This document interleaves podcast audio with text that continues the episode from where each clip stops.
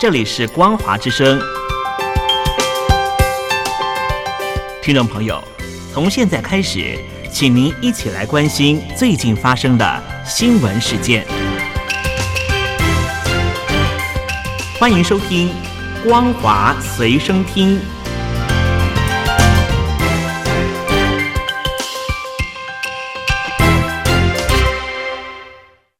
欢迎收听今天的《光华随身听》，我是兰玲。首先带您关心俄乌战争的最新消息。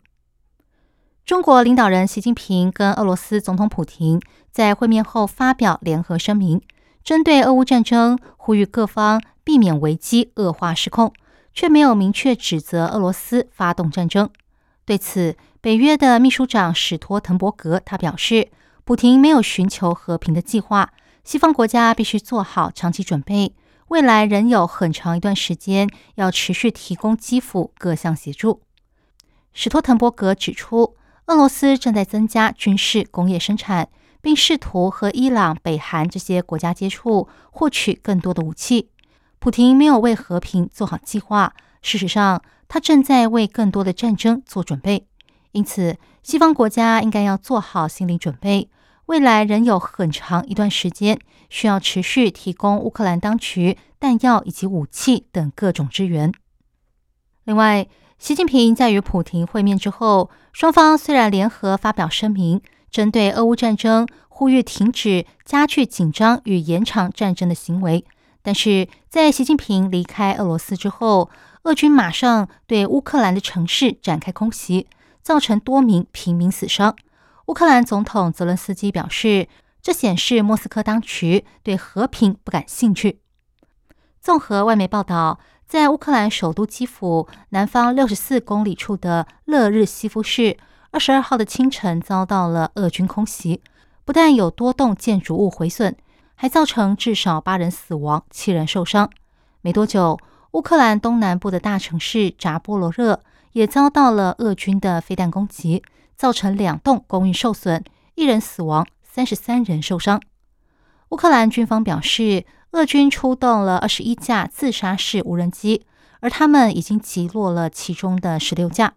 泽伦斯基还在推特发文表示，每当有人试图在莫斯科提出“和平”这个词的时候，就会有人发布这类袭击的命令。接下来带您关心中国境内的重大消息：中国各地政府为了鼓励生育，持续出奇招。继四川开放未婚生育登记之后，山东省潍坊市最近宣布，依法生育的三孩未来可以免费就读公立高中。不过，中国网民普遍认为政策太久才兑现，吸引力不足。专家也说，应该避免任何加深教育不公平的措施。潍坊市政府宣布，为了降低教育成本，二零二一年五月三十一号以后，依法生育的三孩。就读公办普通高中期间可以免除学费，不过由于这项政策有出生时间的限制，而且私立中学以及职业中学都不在免费的范围内，部分网民认为三孩读高中都是十几年后的事了，眼光未免也太长远了。山西泽州不久前也宣布，为了鼓励生育，二孩、三孩进入中学考试时可以加十分。这项政策引来网民的批评，认为对一孩的家庭来说很不公平。二十一世纪教育研究院的院长熊丙奇他认为，像潍坊和泽州这种政策只会增加家长的教育焦虑，而教育焦虑正是民众降低生育意愿的重要原因。任何对孩子有差别待遇的政策，都只会让事情变得更糟。他说，重点是很多夫妻连一个小孩都不想生。如果要减缓他们对教育的顾虑，关键就是要增加教育公平。北京财经杂志旗下的产业研究院最近提出了一份报告，显示中国的经济形势走弱，并不是因为中美贸易或者是 COVID-19 疫情的影响，而是从二零一六年就开始了。这项调查以每个人平均可支配的收入作为标准，将收入最高的四十个城市分成四组。接着，再根据注册的资料，把这些城市的商家分成微型到大型企业。从二零一四年到去年来看，这些城市的微型企业注销率从二零一六年起就提升到将近百分之十，在二零一九年达到巅峰之后稍微回落。专家认为，可能是不富裕的城市首先进入了经济寒冬，头几年先淘汰了微型企业，之后虽然注销率有下降，但是并不是因为经济回暖，而是剩下的企业抵抗力比较强的关系。另外，团队还调查了新增的大型企业数量。因为这可以反映经济信心，但是截至今年二月为止，新增的大型企业数量仍处于低位。除了苏州之外，其他城市的数据都远低于二零一八年，更不要提二零二一和二零二二年了。总观来说，目前看不到投资信心增强和复苏的迹象。继去年的村镇银行取款难事件之后。最近又发生银行侵吞储户财产不还的案件。中国有一名李姓男子，一家人十多年来在南京市江宁邮政局岔路口支局存了两百四十三万元人民币。后来因为家里需要用钱，想提钱的时候才发现钱拿不出来了。原来是被该银行的局长利用职务之便给挪用了。为了讨钱。李姓男子将江宁支行还有局长石某宁给告上法院。后来，施某宁因为挪用资金罪被判处有期徒刑两年三个月，如今已经刑满出狱。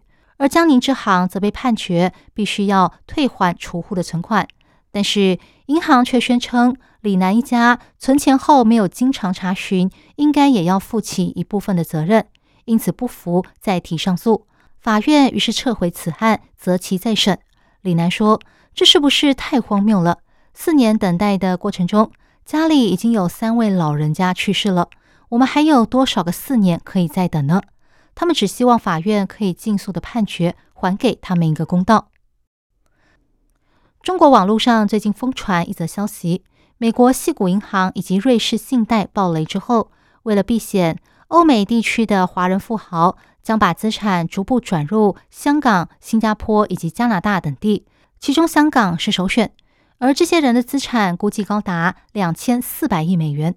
不过，一名熟悉海外华人财务操作的专业人士透露，如果真的有这么大的资金流动，不要说流动，只要有迹象，欧美的专业财经媒体早就大肆报道了。怎么会由中国的网络博主来披露这个消息呢？因此，不排除是这些博主为了博取点阅率而夸大的带风向手法。更何况，以香港目前的环境以及氛围，大笔财富存在瑞士以及美国的华人，如果真的想要转移财产的话，怎么会把香港列为首选呢？连中国媒体也询问过香港渣打银行和汇丰银行，而这两间银行的客户经理都说，目前没有感觉特别多。报道分析。